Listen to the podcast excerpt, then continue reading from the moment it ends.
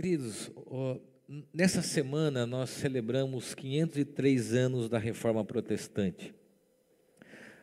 Ontem, inclusive, a nossa denominação teve um culto alusivo de celebração e gratidão pela reforma e o impacto dessa reforma na nossa vida, especialmente naquilo que nós compreendemos ser a igreja e de como que isso também impacta a nossa fé nos dias de hoje. Ah, e um dos elementos da reforma, um dos princípios dessa reforma, é a teologia da graça, conhecida também pela expressão sola gratia, somente a graça. Dos cinco solas, nós temos o destaque para um desses solas, que é a graça de Deus. Nós temos solas Cristo, sola gratia, solas Escrituras, sola Deo glória. Nós temos a expressão de que esses princípios, cinco princípios somados à sola graça, sola gratia, melhor dizendo, somente a graça, princípios importantes para a nossa fé. Faltou um dizer sola fides, somente a fé. Eu quero falar sobre graça, especialmente porque não só em alusão à reforma, mas também pensar no sentido e no significado dessa expressão para a nossa vida, para a nossa fé e também para a nossa igreja. Eu sei que talvez nós temos uma dificuldade em função da língua portuguesa, porque o termo graça remete a duas compreensões. Primeiro, a compreensão de algo que não tem valor. Na língua portuguesa, quando a gente fala graça, remete a alguma coisa que não tem preço. É, é de graça. Né? E, biblicamente, essa expressão não está somente ligada ao não valor das coisas. A segunda compreensão que nós temos na língua portuguesa é que graça está ligado a uma coisa que tenha humor, um senso de humor, uma coisa engraçada, não é verdade? Ah, e na Bíblia, a palavra graça vem da expressão caris, caridade, generosidade, bondade, liberalidade, espontaneidade. A palavra graça, traduzida dessa palavra caris, em português nós temos caridade, tem a ver com esse favor imerecido de Deus para a nossa vida. Então eu quero falar sobre isso, é um dos temas que eu mais gosto de refletir, é a graça. Tenho um amigo querido, pastor Kim, que eu sempre brinco com ele, porque ele também gosta muito da teologia da graça, e todas as vezes que eu prego sobre graça, eu lembro dele. E sei que isso toca muito o coração dele, assim como toca muito o meu coração. E você que talvez já tenha feito conexão, sabe que todos os conexões, o encontro para novas pessoas, eu começo falando sobre graça. Então quero ler com você o texto de Efésios, capítulo 2, versículo 8. Nós temos aqui uma expressão muito importante, bíblica, que nos dá o fundamento para desenvolvermos aqui a teologia da graça. Pois pela graça de Deus vocês são salvos, por meio da fé. Isso não vem de vocês mas é um presente dado por Deus. Vou repetir isso. Pois pela graça de Deus vocês são salvos por meio da fé. E isso não vem de vocês, mas é um presente dado por Deus. Quando eu estava lendo esse texto, passou aqui várias maritacas, não sei se você ouviu da sua casa, né? a expressão da graça que se revela na criação, a teologia usa a expressão graça comum, mas eu gosto da graça estendida, né? da graça que se revela em todas as coisas, especialmente também na criação. O que é a graça no sentido bíblico? Graça é o favor imerecido de Deus, é Deus de uma forma espontânea, amando, sem exigir nada em troca, sem esperar alguma coisa em troca. Biblicamente, a palavra graça não é o contrário de esforço, de algo que não tem o preço. Biblicamente, a palavra graça é o contrário de mérito de reconhecimento. Isso é muito importante, porque talvez durante muitos anos a igreja deixou de falar sobre graça com medo de que a teologia da graça liberasse a vida das pessoas para elas fazerem o que elas querem. Não é isso. Graça é um amor imerecido, espontâneo de Deus na nossa direção, que nos coloca diante de uma afirmação importante. Não é por aquilo que eu ou você nós fazemos, mas é por aquilo que Deus fez. A graça bíblica é esse amor que se manifesta na pessoa de Cristo e coloca o amor como movimento de Deus, mas apontando para que nesse movimento do caráter de Deus se manifeste primeiro. através do amor. E aí eu quero então considerar com você quatro coisas e definir o que é graça do ponto de vista bíblico, para que você então se sinta nessa manhã amado, e eu quero explicar sobre isso. Primeiro, graça é Deus me amando, mesmo sem merecer. Vou repetir isso porque isso precisa entrar no seu coração, invadir os seus ouvidos, para que nessa manhã você tenha plena consciência de que graça é Deus me amando, mesmo sem merecer. Olha que interessante, o Branham diz o seguinte: se deixe ser amado por Deus como você é, não como deveria ser. Quando a gente ouve que nós somos amados, mesmo não merecendo, isso não quer dizer que o foco desse amor só é apenas eu e você, o indivíduo. Mas o foco desse amor está no caráter daquilo que Deus é. Ele ama independentemente daquilo que nós somos.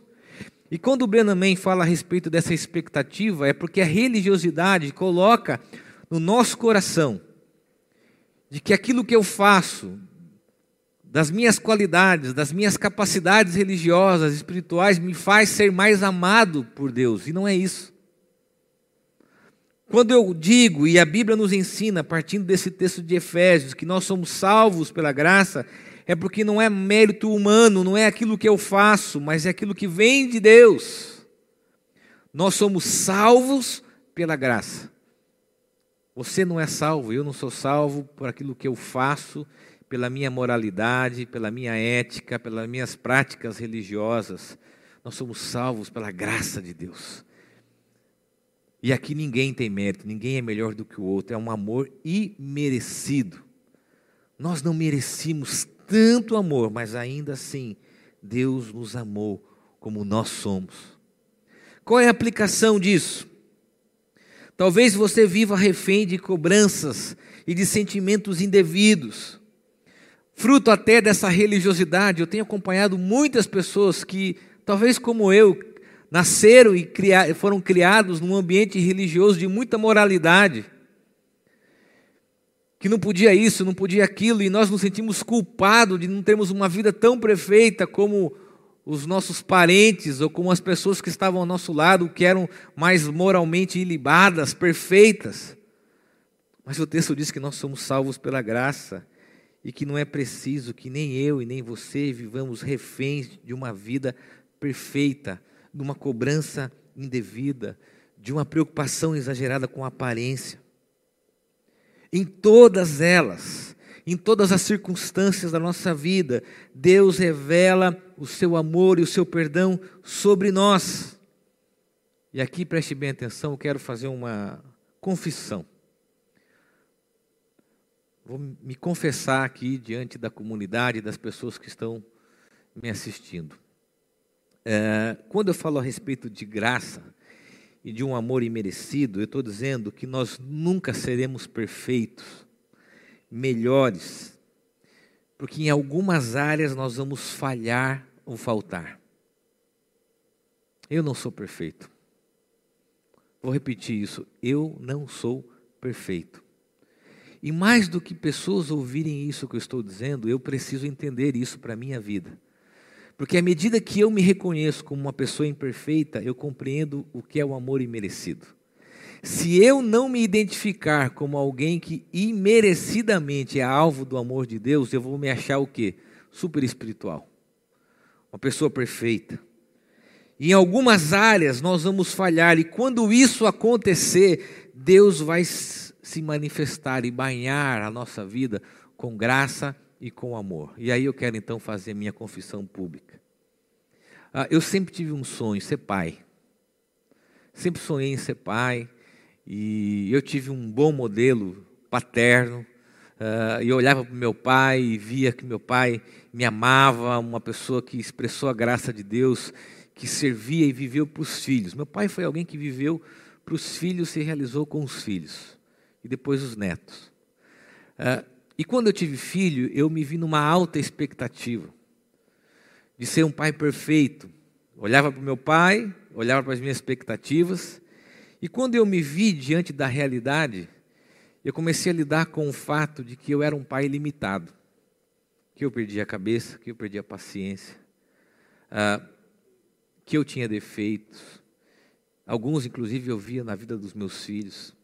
E as pessoas que olham de fora, olham para a gente como um pastor, é, cobrando muitas vezes, até de forma de brincadeira, mas sempre exigindo deles uma perfeição.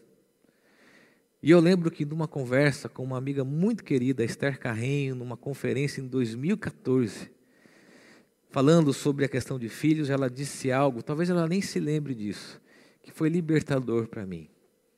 Ela disse que a graça também se manifesta nas nossas relações, especialmente com os nossos filhos. Porque não tem pai perfeito, não tem mãe perfeita, não tem casamento perfeito, e que essa mesma graça revelada na cruz de Cristo se revela sobre a nossa vida em áreas que nós somos incompletos, em áreas que nós somos limitados, e quando houver isso, Deus vai manifestar a sua graça. Nas minhas imperfeições como pai, eu oro para que a graça dele se manifeste. Nas minhas imperfeições como marido, eu oro para que a graça de Deus preencha aquilo que me falta. Nas minhas imperfeições como pastor, como líder, eu oro para que a graça preencha esses espaços vazios das minhas omissões e que a graça também se manifeste sobre os meus defeitos. Porque eu não vou ser um pai, um pastor, um marido, um filho, um irmão, um amigo perfeito. E quando ela me disse isso em relação à questão de ficarmos presos a uma cultura de perfeição, uma alta expectativa, e não nos expormos para as pessoas como a expressão da graça, isso foi libertador para mim. Libertador.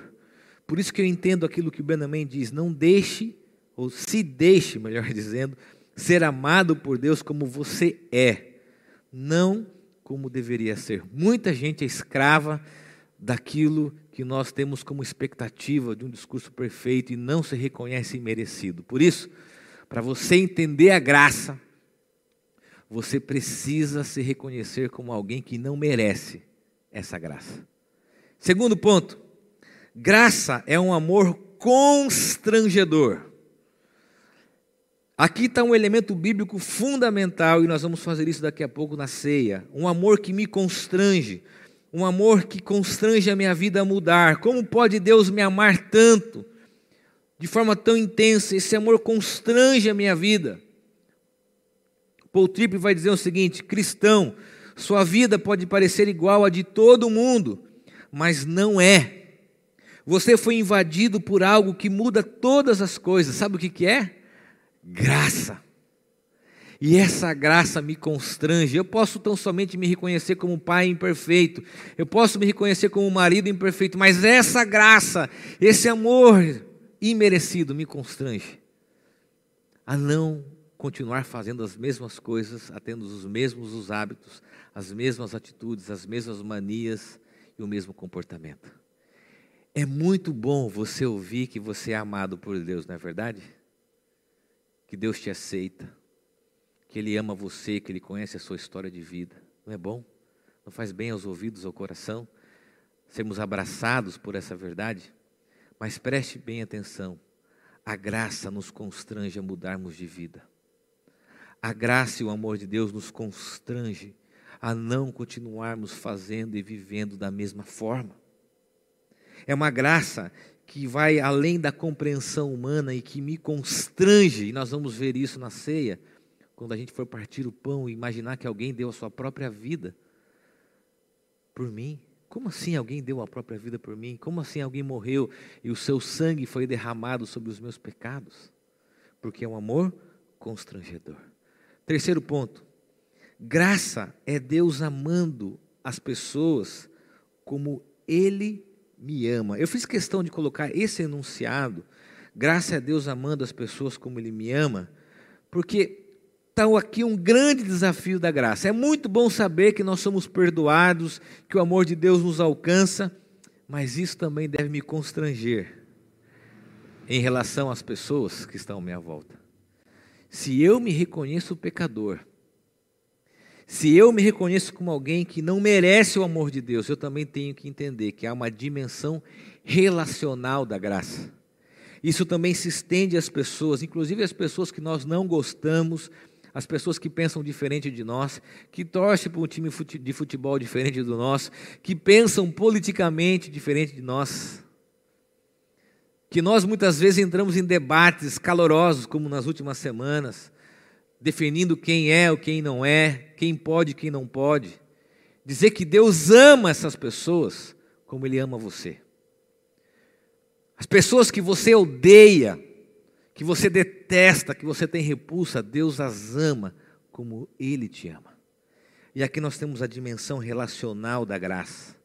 É uma graça que gera graça. É uma graça que nos constrange também a olhar à nossa volta e compreender que essas mesmas pessoas são alvos do amor de Deus. Por isso que não é só eu me sentir amado, ah, que bom, sou amado, amada por Deus mas é olhar para o lado e identificar que aquela mesma pessoa tem os mesmos defeitos que eu e imerecidamente é também amada por Deus. Se nós compreendemos isso, muito das nossas postagens nas redes sociais deveriam mudar. Quando você menospreza, quando você chama o outro de idiota, de imbecil, quando você se refere a ela de uma forma pejorativa porque ela não pensa e concorda com você, lembre-se, ela é amada tanto quanto você. Há uma frase do Paul Tripp que diz o seguinte: gratidão pela graça de Cristo se expressa na graça para com os outros. Não há uma dimensão apenas individual. Ah, eu sou amado, Deus me ama, que bom. A graça nos coloca também diante de uma proposição horizontal. Não é apenas uma graça vertical, mas uma graça horizontal, relacional. Graça gera graça. Se sou amado, se sou aceito, também devo entender que as pessoas que estão ao meu lado são alvos desse amor e dessa graça. Nós somos implacáveis com os erros dos outros, não somos? Temos até listinha, sabemos a data, o horário as cobranças são sem medida.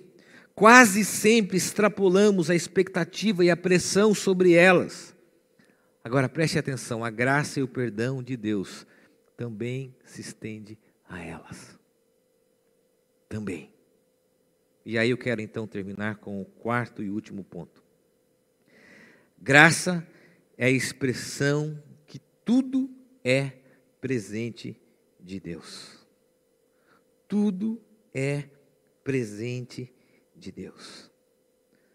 Brennan diz o seguinte: a graça proclama a assombrosa verdade de que tudo é de presente.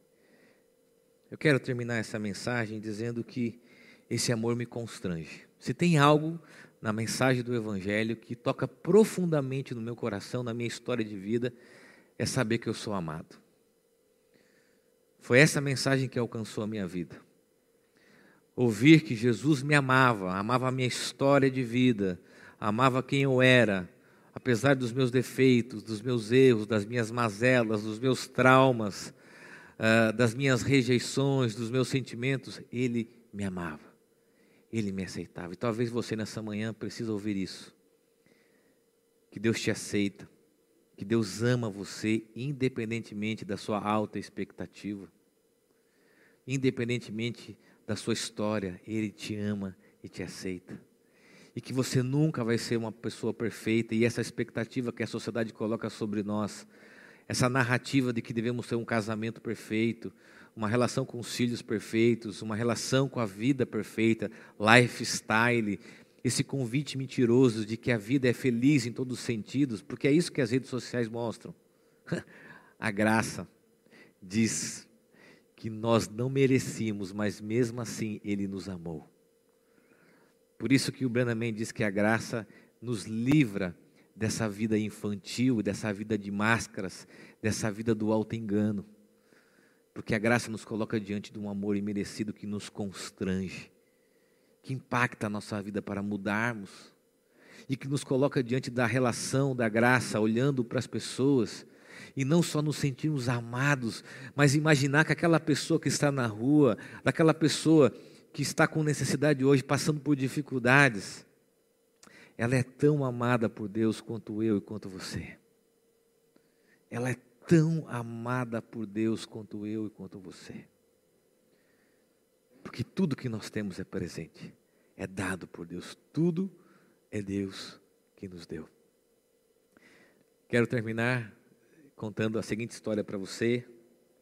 Uh, quando o Lucas era pequenininho, nós sempre tivemos o hábito em casa de orarmos, agradecendo a Deus, né, pelas coisas e constantemente naquele sermão que todo pai dá e toda mãe dá, é dizendo o seguinte: ó, tudo que nós temos aqui, Deus que nos deu. A casa, as coisas da, do dia a dia, né? Sempre agradecendo, Deus que nos deu, Deus que nos deu, Deus que nos deu, sempre usando essa expressão. E era muito comum o Luca, quando era pequenininho, ele ganhava presente dos meus pais, do meu sogro, da minha sogra. Ele era bem pequenininho, ainda é, mas ele era pequenininho. As pessoas falam: Nossa, que legal, de quem você ganhou? Ele dizia: De Deus. de Deus. E durante muitos anos ele fez isso, porque ele expressava de fato o que é graça. Tudo foi Deus que nos deu, tudo é graça. E ele nos ama de uma forma imerecida, de uma forma que a gente não pode imaginar não pode imaginar. Eu quero convidar você a fechar os teus olhos e a receber na sua vida a dimensão da graça de um Deus que te ama, que a religião não gosta de falar sobre isso, porque a religião quer conduzir, quer orientar, quer levar você a pensar como ela e dizer que as coisas dependem do seu mérito. Mas a graça diz não, não depende do seu mérito, depende do movimento de Deus. E esse é o Evangelho. O Evangelho é Cristo o Evangelho é Deus vindo na direção do ser humano através da vida de Jesus. E esse movimento não é nosso, parte do coração de Deus. Senhor, eu oro para que essa palavra vá de encontro ao coração de muitas pessoas que estão nos ouvindo que precisam se sentir amadas e amados. Mas ao ponto de que esse amor as constranja a mudarem de vida, de comportamento, de atitude ao ponto, ó Deus, de compreenderem que o outro, mesmo que diferente delas, de mim, também são alvos do amor de Deus. E de uma graça que nos faz reconhecer que tudo que nós temos é presente dado por Deus. Nada é mérito tão somente nosso. Tudo é graça. Tudo é graça. É o que eu oro, Pai, no nome de Jesus.